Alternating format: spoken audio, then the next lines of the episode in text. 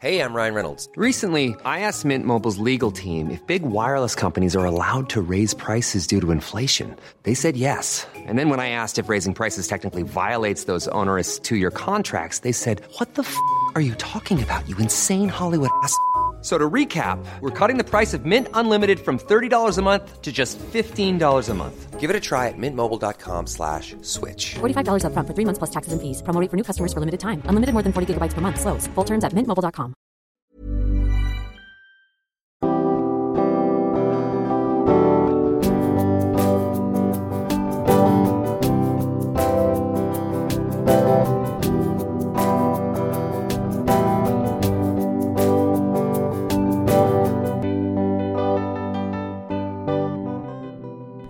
Bonjour et bienvenue dans Milkshaker, le podcast qui agite les idées reçues sur l'allaitement. Je suis Charlotte Bergerot-Palisco, je suis la maman d'un petit garçon de 2 ans que j'ai allaité durant un an et je suis la créatrice de ce podcast. Dans la vie, je suis ostéopathe spécialisée en périnatalité. Je m'occupe des femmes en général, de leur désir de grossesse à leur postpartum, des bébés et des enfants. J'accompagne spécifiquement certaines problématiques d'allaitement en libérant les bébés des tensions qui les empêchent de téter correctement permettant un allaitement serein pour la mère et l'enfant. Au fil des consultations, je me suis rendu compte que le principal frein à l'allaitement, c'était le manque d'informations, de partage d'expériences et de vécu dans une société où l'allaitement n'est pas une norme. Je vous propose donc d'interroger avec moi des mamans et des papas sur leurs expériences, mais aussi de vous informer auprès de professionnels spécialisés en allaitement. Mon objectif est simple, vous informer, vous donner les clés pour faire des choix en conscience, banaliser l'allaitement sous toutes ses formes, vous le rendre plus accessible, plus facile et alimenter ce fameux village dont on a tant besoin pour élever un enfant. Pour ce deuxième hors-série de Milkshaker, nous allons reparler phrénotomie. Rappelez-vous, c'est la section d'un frein de langue restrictif. Mais cette fois-ci, on va en parler côté patient. Pour ce premier témoignage, c'est Manon qui se prête au jeu de l'interview. Je l'ai rencontrée au cabinet alors qu'elle tentait tant bien que mal d'alaiser son petit Oscar. Oscar et Manon, c'est l'histoire par excellence d'une phrénotomie indispensable pour entre autres un allaitement serein, mais c'est aussi l'histoire d'une prise en charge qui se passe sans encombre. Oscar t'était mal, longtemps, trop longtemps, Manon avait mal, très mal, et ça ne pouvait plus durer. À la suite de cette phrénotomie, la vie est devenue normale, comme dit Manon, et ce très rapidement. Je la laisse vous expliquer. Belle écoute. Salut Manon, bienvenue dans Milkshaker. Salut Charlotte. Alors Manon, on s'est rencontrés euh, pour une consultation. Raconte-nous, alors déjà, qui es-tu? Donc qui est ton bébé? Quel âge il a? Etc. Donc moi je suis Manon euh, et mon bébé c'est Oscar qui a un an et demi euh, bientôt. Mhm. Et on s'est rencontrés parce que j'avais initialement j'avais des douleurs au sein terribles. Donc ça s'est passé à peu près deux semaines après l'accouchement. Les deux premières semaines ça allait vaguement. C'est toujours une sensation bizarre d'allaiter au début parce que c'était la première fois. Mais et après, j'ai commencé à avoir eu des vraies douleurs. Et Oscar prenait toujours euh, beaucoup de poids, donc personne s'est vraiment posé la question de savoir ce qui se passerait euh, si c'était, enfin oui, de savoir s'il y avait un problème quoi. Ouais. Par contre, l'allaitement était un peu infernal pour toi parce qu'à chaque tété, c'était. euh, 45 minutes, euh, oh, ouais, 45 minutes, une heure, une heure et quart parfois euh, de douleur. de douleur, ouais, Ouais. Je me souviens de te rencontrer, t'étais un peu à bout. ouais, complètement. Est-ce que vraiment je continue cette histoire ou pas? Oui, voilà. Bah, et pourtant, si, justement, j'avais envie, en fait, j'avais pas envie d'arrêter sans savoir pourquoi j'arrêtais. Enfin, juste pour une douleur, j'avais envie de savoir euh, quoi. Et c'est ça qui t'a fait venir chez moi, c'était les douleurs que t'avais en allaitant. Tu savais que les ostéopathes, ils pouvaient euh, éventuellement euh, faire quelque chose sur ton bébé pour, euh, pour te libérer d'une douleur à la tétée? Pas du tout. c'est euh, une connaissance qui m'a qui m'a dit qu'elle te connaiss- connaissait euh, de manière euh, plus personnelle. Elle m'a dit c'est une ostéo, une ostéo. Elle s'est occupée de ma fille parce que l'accouchement était difficile. Et sur le coup, je me suis dit pas forcément en lien avec ma douleur, mais je me suis dit peut-être qu'elle verra quelque chose. Je sais pas. J'avais un peu tout essayé. J'étais allée en PMI, j'avais vu une sage-femme. Euh, Personne trouvait rien. J'ai mis des tas de crèmes pour les crevasses, euh, pour une infection. C'était rien de tout ça. Donc je me suis dit, bah, je vais essayer ça. J'ai essayé des tas de choses, donc j'essaye ça aussi. Ouais, ok. Voilà. Eh ben très bien. Et donc du coup, t'es arrivé. Et euh, qu'est-ce qu'il avait comme, euh, comme signe Oscar? Donc c'était la douleur le plus important euh, chez lui, c'est ça? Douleur chez moi. Mais toi, t'avais Et pas de lui- manque de lait? Euh, non, j'avais pas de problème de lait. Il prenait du poids très bien. Mhm. Euh, les tétés étaient très longues, mais il avait l'air de, de- Enfin, ça ne galérait pas. Je pense que j'avais euh, consulté euh, une consultante en lactation avant pour connaître un peu les positions, donc je pense que je m'en sortais pas trop mal de ce côté-là. Ouais. C'est pour ça qu'il y avait un côté frustrant. Je, je pensais faire, faire tout bien. Je pense qu'on on pense toujours tout bien Ouais, faire tu en tant que t'étais parent. préparée à l'allaitement finalement pendant la grossesse. Oui. Tu t'étais dit, euh, bon, ça a l'air d'être un sujet un peu touchy, je vais rencontrer quelqu'un avant. C'est ça. cette Et je m'étais dit que toute seule, euh, enfin, je savais que je savais pas, donc euh, j'avais envie de savoir qu'est-ce que je ne savais pas et comment est-ce que je pouvais, comment est-ce que je pouvais euh, en apprendre un peu plus avant. Donc je m'étais préparée, mais évidemment, on se prépare jamais à tout, hein. Et, euh, et je, je m'étais pas préparée à ça. Ok.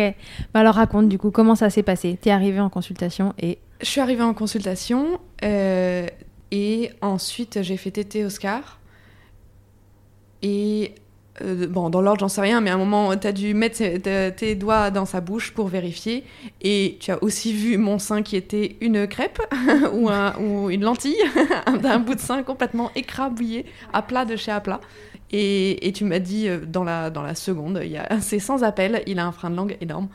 Euh, et c'est ça qui soulagera, qui soulagera tout le monde, qui l'aidera lui à téter plus facilement et surtout moi à ne plus avoir aussi mal quoi, et à pouvoir profiter de, profiter de l'allaitement après.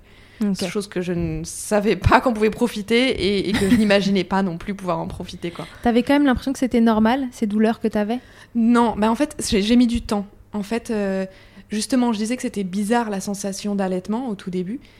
Et avant de me dire que c'est bizarre, oui, mais que ça commence à être désagréable, et après que ça faisait mal, je pense avoir perdu. Enfin, moi, j'aurais bien aimé si j'avais su, si j'avais, si on m'en avait parlé plus tôt, euh, être alertée plus tôt, et pas forcément euh, ou avoir demandé euh, quand je suis allée voir une sage-femme en PMI euh, qu'elle mette les doigts dans la bouche d'Oscar, quoi. Parce Mm. qu'elle, elle le voyait, t'étais très bien, très bonne position, bon poids, pas de problème.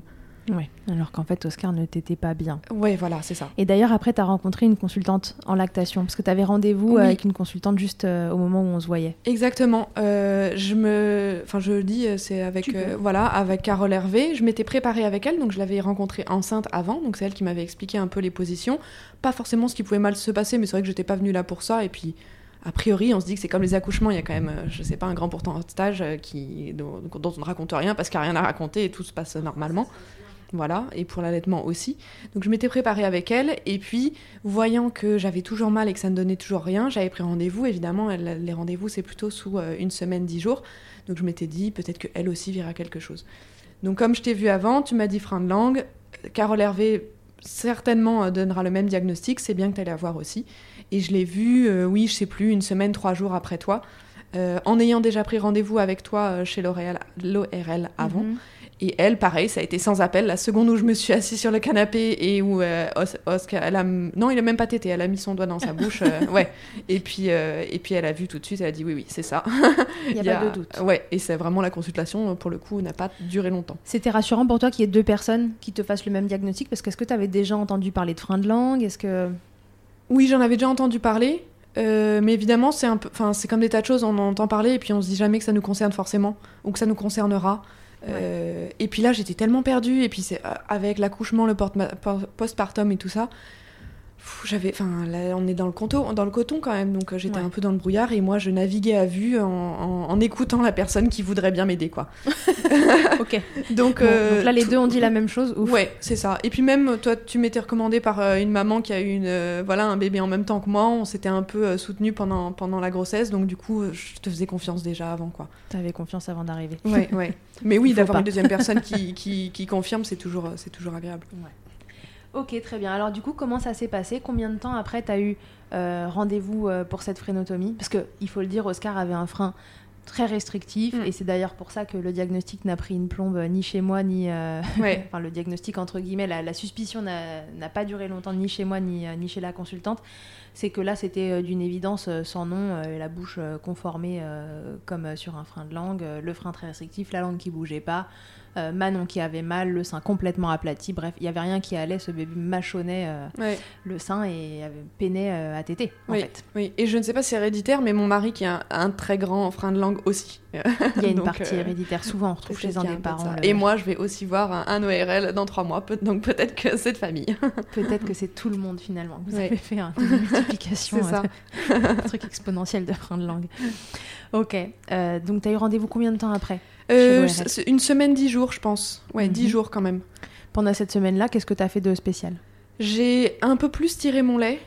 euh, pour essayer de me soulager. Je suis partie aussi chez ma grand-mère avec ma maman, donc euh, de changer d'air et de plus être enfermée quand même chez moi, ce que j'étais depuis 2-3 semaines, ça aide un peu aussi. Mhm. D'accepter un peu plus d'aide, je pense, parce que c'est vrai que je me disais que je pouvais tout faire toute seule. Et en fait, euh, ben voilà, c'est ma maman qui s'est plus occupée de moi, bah, parce que du coup, je suis allée avec elle chez ma grand-mère. Et euh, voilà, j'ai pu tirer mon lait pour que quelqu'un d'autre. Je pense qu'il y a aussi la responsabilité de l'allaitement. Tout repose sur euh, moi, phrénectomie ou pas finalement. Mais voilà, il faut que je sois en forme, il faut que j'ai assez de lait. Si peut-être pas assez, il faut que je tire mon lait. Si... Et du coup, là, de pouvoir juste me reposer un tout petit peu plus sur quelqu'un d'autre qui me fasse à manger aussi. Enfin voilà, c'est des trucs bêtes du quotidien, mais je m'étais dit que je pouvais tout faire tout seul et euh, c'est pas le but. Le but c'est juste d'aller bien et que le bébé aille bien. Donc, euh, ouais, ça t'a permis de sortir un petit peu de ton brouillard. Ouais. euh. donc j'ai un peu plus tiré mon lait. Euh, ça faisait quand même mal quand je, je tirais mon lait. Tu lui donnais au biberon du coup Je lui ensuite donnais au de temps en temps. C'est ouais, c'est ma maman qui lui donnait de temps en temps, mais pas. C'était pas du tout la majorité de, son, enfin la manière de le nourrir quoi. C'est moi qui l'allaitais. Et puis la nuit, de toute manière, c'est moi qui l'allaitais. Donc. C'était pour te soulager en journée de ces douleurs. Oui, c'est ça. Ça reste euh, toutes les deux heures. Enfin, oui, c'était c'était toutes les deux heures. Oui, c'est ça. Ça durait 45 minutes, mais toutes les deux heures. Donc, en Mm. fait, ça, c'était toutes les une heure On et y quart. passe la journée. Ouais. Changement de couche compris. Ouais, euh, voilà. Endormissement compris. On y passe ça. la journée. ok. Et donc t'es rentrée de vacances?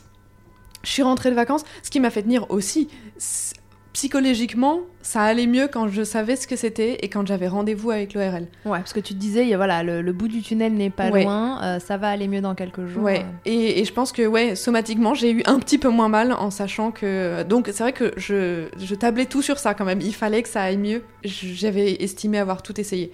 Ouais, Euh, C'était ton dernier recours là. Oui, après je m'étais dit, euh, et mon mec me le disait aussi depuis un moment, lui il me disait, écoute, si c'est trop difficile, et c'est vrai parce que c'est difficile de trouver la balance entre euh, je continue et en même temps je continue à me faire mal, quoi. Euh, mais voilà, comme j'avais dit, je voulais pas, je voulais pas euh, arrêter en, en cours de route en quelque sorte. Donc par contre, je m'étais dit, oui, en effet, si ça, ça change rien, ça, ça va, j'ai assez donné, quoi. Ça, ça aura fait euh, presque deux mois.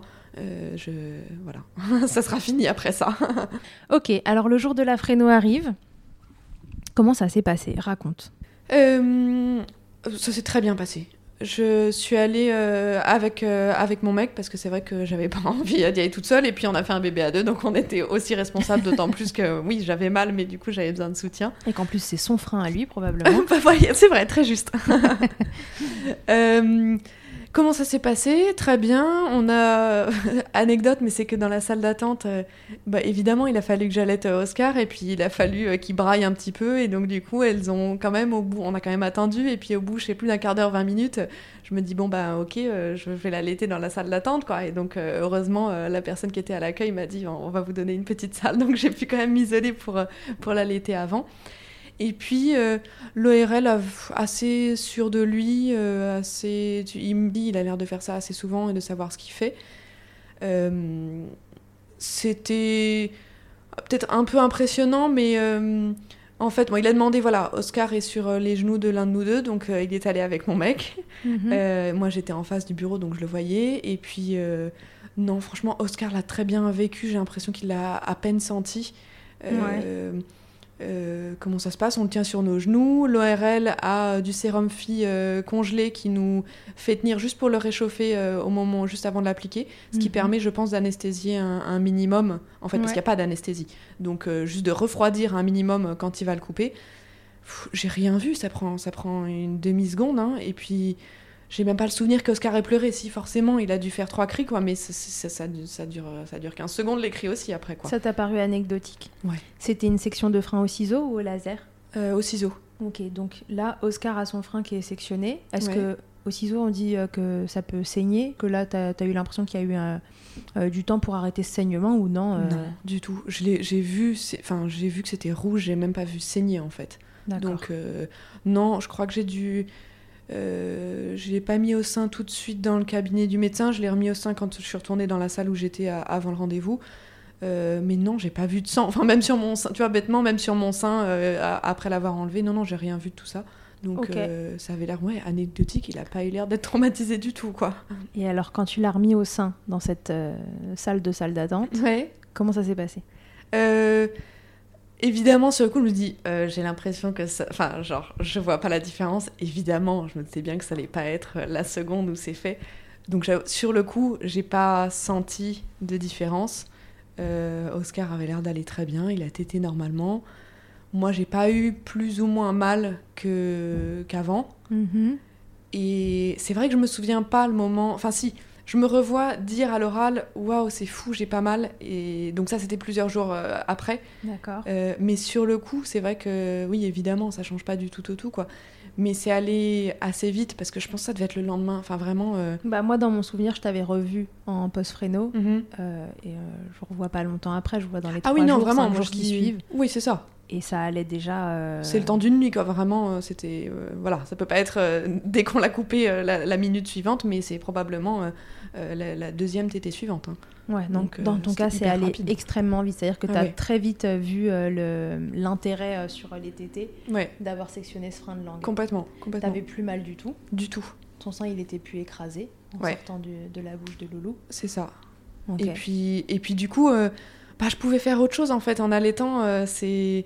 euh, voilà, sinon je serrais les dents, j'étais, j'étais un peu euh, recroquevillée sur moi-même, j'avais du mal à me concentrer, vraiment juste à mener une Ouais. conversation quoi. Et là, en fait, bah oui, comme euh, les, les gens qu'on voit qui ont l'air d'aller très bien, je pouvais avoir une conversation, discuter. T'allaitais partout tout le temps. Voilà, c'est ça. non, mais c'est ça. ok. Comment ça s'est passé ensuite? Qu'est-ce que tu as eu à faire après, euh, après cette frénotomie Est-ce que tu avais des exercices à faire? Après, ouais. Euh, c'est mon, mon mec qui les a fait, je sais pas trop. Et même maintenant, avec les histoires de dents et tout ça, je sais pas trop mettre mes doigts dans la bouche d'Oscar. Euh, donc c'est mon mec qui les a fait, mais oui, on n'a pas fait d'exercice avant. Euh, mais après, oui, euh, on- je crois qu'on met un ou deux doigts dans, dans sa bouche et on pousse sa langue à gauche, à droite, en haut, en bas, en gros. Mhm. Euh, c'est tout. Et par contre, il nous avait demandé, ou tu m'avais demandé, je sais plus, mais oui, certainement l'ORL aussi, de le faire euh, une dizaine de fois par jour. On a dû le faire deux, trois fois quand on y pensait. D'accord. pendant, je sais plus, pendant une semaine, cinq jours, je sais plus, au moins une semaine, je sais plus Ouais, exactement. normalement, c'est un, peu- c'est un peu plus long. mais c'est un euh, peu plus long. Ouais, ben. Mais dans ton cas, ça allait très bien. Oui, voilà, vite, en fait, et heureusement, puis, parce euh, que, ouais. T'as arrêté de te poser des Ouais, questions. parce qu'on n'a pas du tout été assidus là-dessus. On l'a fait parce qu'on savait qu'il fallait le faire, mais c'est vrai que. Ouais, bon. Ça allait, quoi. Comme ça s'est bien passé, oui, on n'a pas été euh, hyper assidus là-dessus, mais oui, voilà, c'était les exercices qu'on avait à faire. Comment ça s'est passé ensuite, la suite de cet allaitement? Est-ce qu'il y a eu euh, des rechutes? Est-ce qu'il y a eu des moments où à nouveau il t'a refait mal? Est-ce que tu as eu l'impression. Enfin, voilà, quel, est- quel a été le bilan de tout ça et après comment l'aventure a continué Euh, bah après tout ça, ça a été fini. Ça a été vraiment une histoire. Justement, je disais que je, je tablais euh, tout euh, sur cette frénectomie et ça a été, ça a été fini, quoi. Donc, ça a été une nouvelle vie derrière. Euh, on a fait ça mi-septembre. Oscar est né mi-août. On a fait ça mi-septembre. Et en fait, après, euh, bah, j'ai allaité normalement. Ça, la vie allait, était normale et Ouais. allait beaucoup mieux, quoi. Donc, lui a grandi, grossi pareil. Si, évidemment, les tétés étaient beaucoup plus courtes. Euh, on est passé vraiment de, de 45 minutes à, je sais plus, euh, 8-10, quoi. Euh, Beaucoup plus confort pour ouais. toi. euh, Ouais, ouais, avec un bébé qui se fatigue pas au sein, euh, qui ça. galère pas, qui mange, et puis voilà, on ça. passe à autre chose. exactement. Et du coup, plus de temps de répit aussi, parce que voilà, comme je disais, si c'est 45 minutes toutes les deux heures, ben, en fait, c'est 45 minutes toutes les 1 heure et quart, Mm.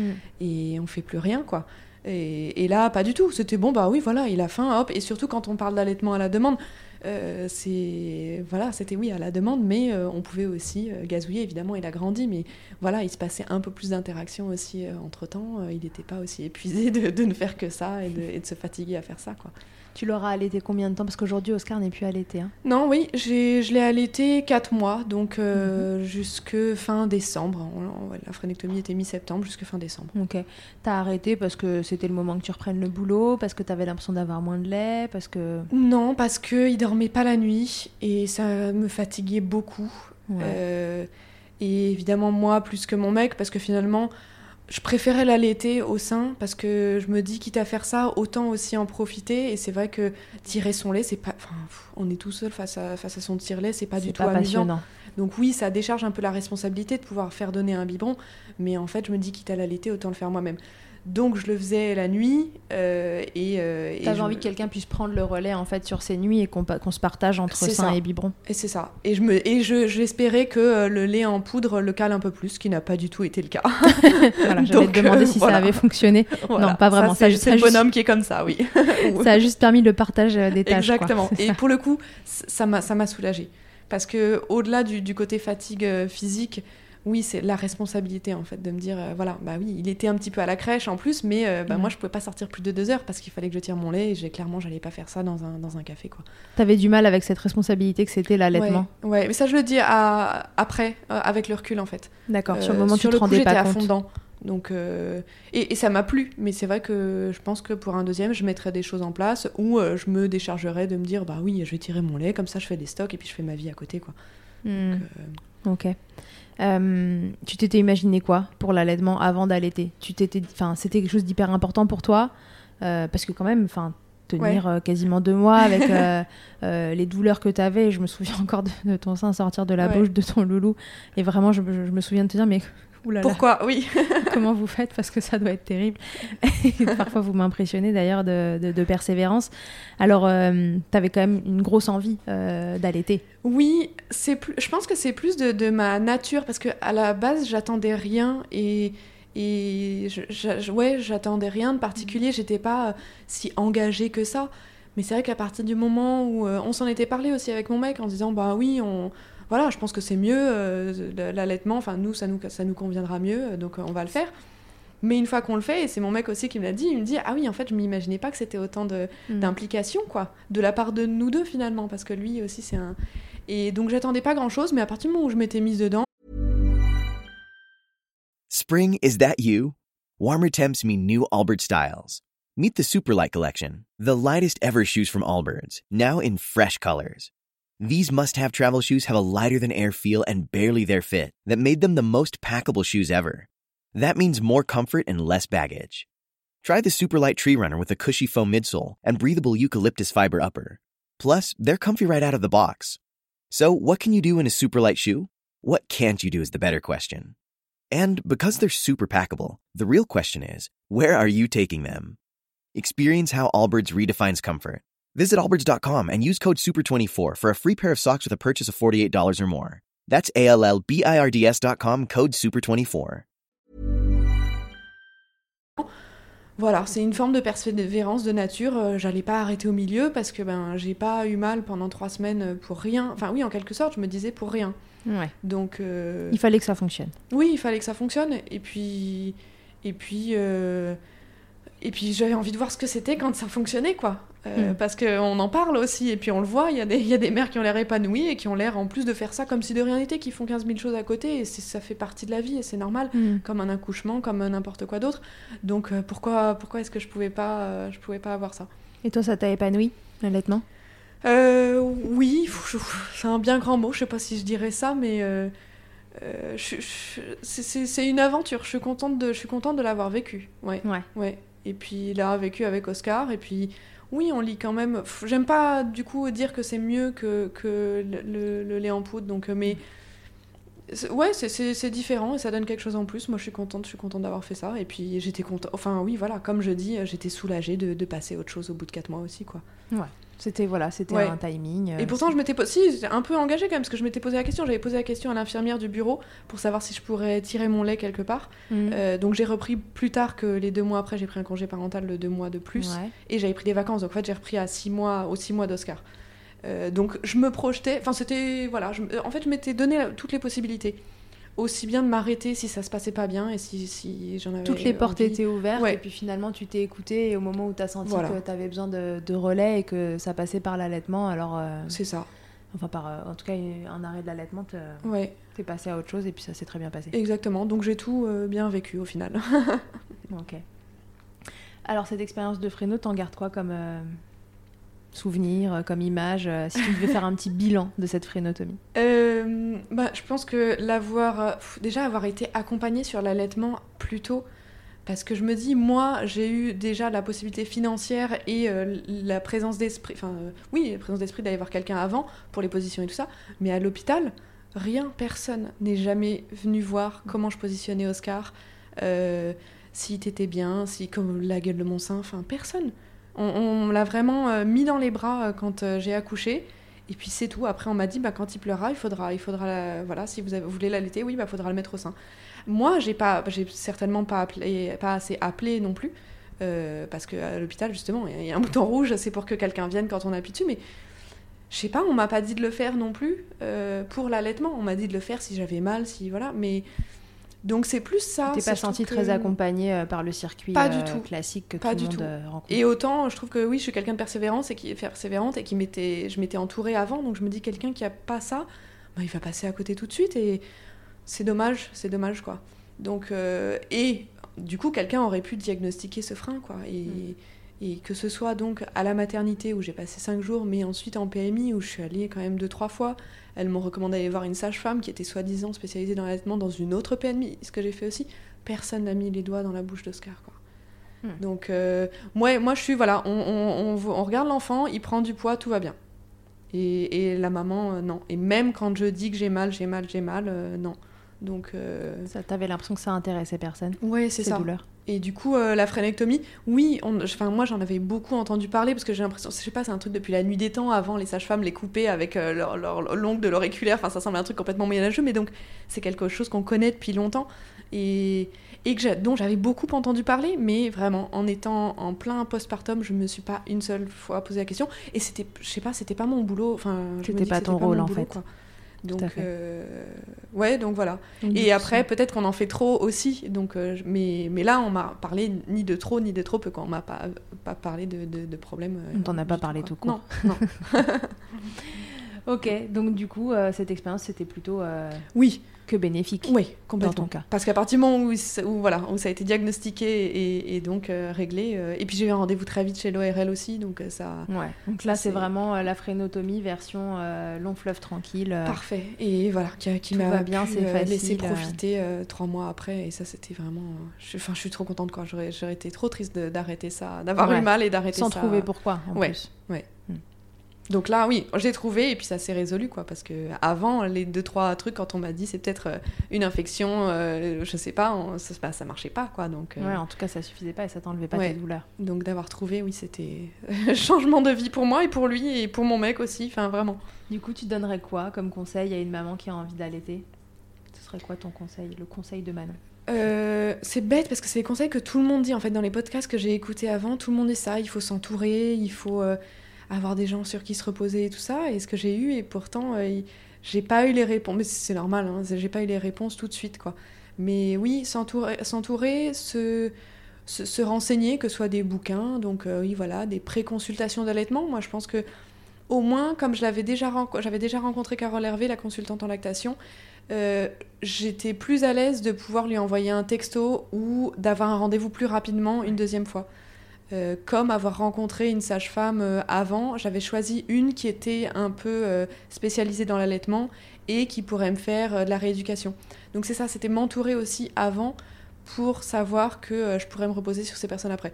Je dis tout ça et c'est rien de tout ça qui s'est passé puisque toi je te connaissais pas avant et en fait, mais si je me suis entourée parce que bah, c'est cette voisine copine qui m'a dit bon, je- voilà, j'ai une amie euh, ostéo, euh, peut-être que tu peux aller la voir, elle trouvera peut-être quelque chose quoi. Ouais. Et si je l'avais pas trouvé euh, le surlendemain euh, Oui, voilà, La j'allais voir Carole exactement. Donc, ouais, c'est plus s'entourer, s'entourer, mais c'est Euh, C'est pas persévérer bêtement pour persévérer, quoi, parce que si on va pas bien, ben, notre couple va pas bien et notre bébé va le ressentir, et donc euh, il faut savoir ce qui est bon pour soi.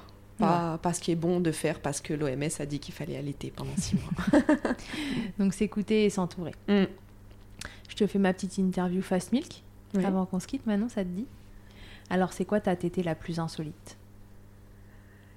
J'ai été hyper, euh, j'ai été hyper euh, réservée parce que si j'en ai fait un peu dans le train, j'ai- j'aimais pas le faire euh, hors de ma zone de confort, donc à l'extérieur, donc. et c'est par ça que j'entends insolite, ce serait Mm. hors de ma zone de confort parce qu'il n'y a pas eu de position insolite ou de, je sais pas, d'éclairage insolite. Non, j'ai dû le faire dans le train, mais insolite. Si, si. On a pris le, le train pour aller en Picardie à Beauvais. Et euh, c'est vrai que poussette dans un couloir, euh, ça devait être une des premières fois où oui, j'ai dû l'allaiter parce que bah, voilà, c'était une courte durée, mais ça tombait à ce moment-là. Et, euh, et donc voilà, une écharpe sur moi, une robe, et en fait, euh, ça se passe C'était plutôt bien. de la team téton timide, comme on dit. Ouais, ouais, complètement. Le truc le plus glamour qu'il t'ait été donné de vivre durant ton allaitement, c'est quoi? Euh, Je sais pas les questions auxquelles Ça peut être ironique.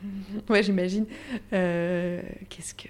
Si, j'ai fait une vidéo un moment parce que Oscar était à côté de moi, trop mignon, en train de faire ses petits bruits. Il avait, il avait déjà tété et du coup, je tire mon lait, j'envoie une vidéo à ma famille. Ils me disent, mais c'est quoi le bruit euh, Le bruit de fond, le bruit de fond derrière? Ah oui, mince, c'est le tire-lait. Donc on ne voit pas du tout les gazouillis d'Oscar. Ce sont les bruits du tire-lait. On entend que ton tire-lait. Ok. Ta position préférée dans le Kama Sutra de l'allaitement, c'était quoi votre position avec Oscar que, que vous préfériez pour, euh, pour l'allaitement? Euh, j'ai calée dans le canapé. On, s'est nous-mêmes construit une banquette pour avoir un canapé, un canapé en L de rêve. Donc du coup, j'étais calée sur deux côtés. Euh, et ça, c'était pas mal.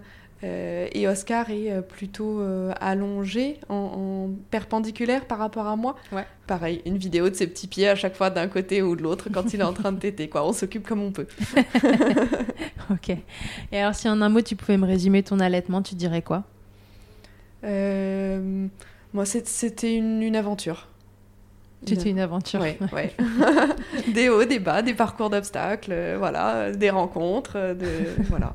ok, super. Merci Manon. Merci Charlotte. Merci d'avoir euh, participé à Milkshaker. Merci de nous, de nous livrer ton expérience d'allaitement et de frénotomie, voilà, d'une frénotomie qui se passe franchement bien, facilement. Et, et Ouais. quand ça se passe comme ça, c'est génial. Enfin voilà, c'est euh, la veille, le lendemain, ça va mieux très vite. Les bébés têtent mieux, les mamans vont mieux, elles ont plus mal si elles avaient mal. Les bébés prennent euh, le tout. Alors, Oscar peut- Mhm. prenait euh, quand même du poids, mais ils prennent plus de poids où ils mangent mieux, ils mangent plus vite. voilà, on passe pas des heures euh, au sein et le quotidien se régule finalement euh, après cette intervention. Et quand ça se passe comme ça, bah, c'est super. Et euh, voilà, c'était cool d'a- d'avoir ton témoignage pour, pour éclairer les mamans. Ouais, j'espère que ça peut aider. C'est pour ça vraiment, moi, ça me fait plaisir d'en parler. et de- on sent que tu n'as pas été traumatisée euh, par, euh, par Au final, l'événement. non. Voilà, voilà. Donc voilà, ça vous fera euh, une expérience de, de fréno pour savoir euh, éventuellement ce qui peut vous attendre. Je vous rappelle que vous avez l'épisode euh, 19 sur les frénotomies avec euh, le docteur Noëlla euh, Rajanson euh, qui, euh, qui nous raconte comment se passe une frénotomie, l'avant, pendant, après, euh, cette rééducation qu'on évoque là pendant l'épisode. Que vous pouvez, euh, dont elle parle un peu plus spécifiquement dans l'épisode. Donc voilà, pour vous renseigner euh, côté pro, euh, n'hésitez pas à aller écouter ou réécouter l'épisode euh, 19 avec Noëlla. Et ben à bientôt Manon. Oui, merci à bientôt. encore. Merci Charlotte. Et à très bientôt à tous et à toutes dans Milkshaker. Merci mille fois d'avoir écouté cet épisode de Milkshaker. Vous pouvez suivre l'actualité du podcast sur le compte Instagram du même nom et sur mon site internet charlotte-bergerot.fr où vous retrouverez tous les épisodes mais aussi une rubrique Milk Letters constituée de témoignages écrits, un autre support pour vous transmettre toujours plus. Si vous avez aimé ce podcast, n'hésitez pas à m'aider en le soutenant. Pour cela, je vous invite à vous abonner, à laisser un commentaire, à lui attribuer 5 étoiles en fonction des plateformes, ou encore en en parlant beaucoup, beaucoup, beaucoup autour de vous. Je ne vous présente plus Emma et son titre I'll Be There qui continue de nous accompagner. Et je vous dis à très vite pour un nouvel épisode. D'ici là, n'oubliez pas, prenez soin de vous, milkshakez autant que vous le voudrez et bousculons ensemble les idées reçues sur l'allaitement maternel.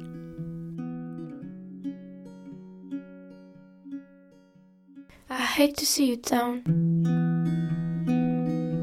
Can't stand to know you're hurt. When you say it's getting loud, the voices in your get it, so let it all out. Keep your head up, your masterpiece, and I'll swear that I'll be there by your side. A text away,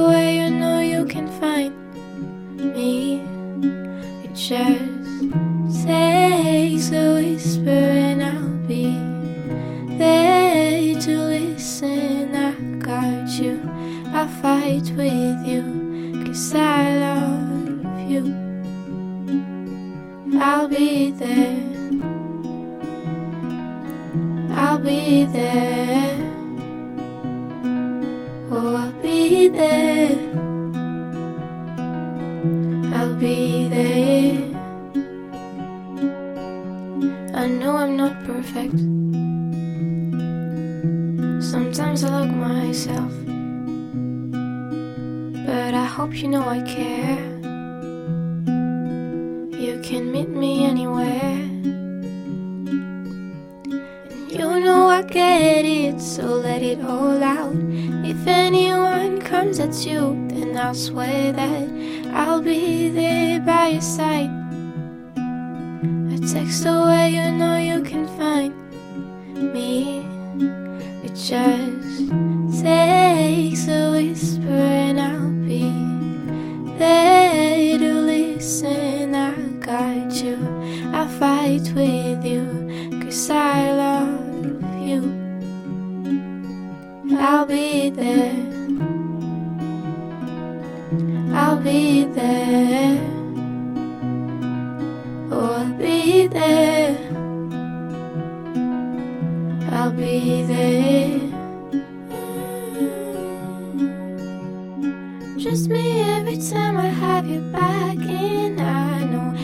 do the exact same for me. Side by side, don't even need to talk. You know I get it, so let it all out. Keep your head up, your masterpiece, and I'll swear that I'll be there by your side. A text away, you know you can find me. It just takes a whisper, and I'll be there to listen. I got you, I fight with you, cause I love you. I'll be there. I'll be there.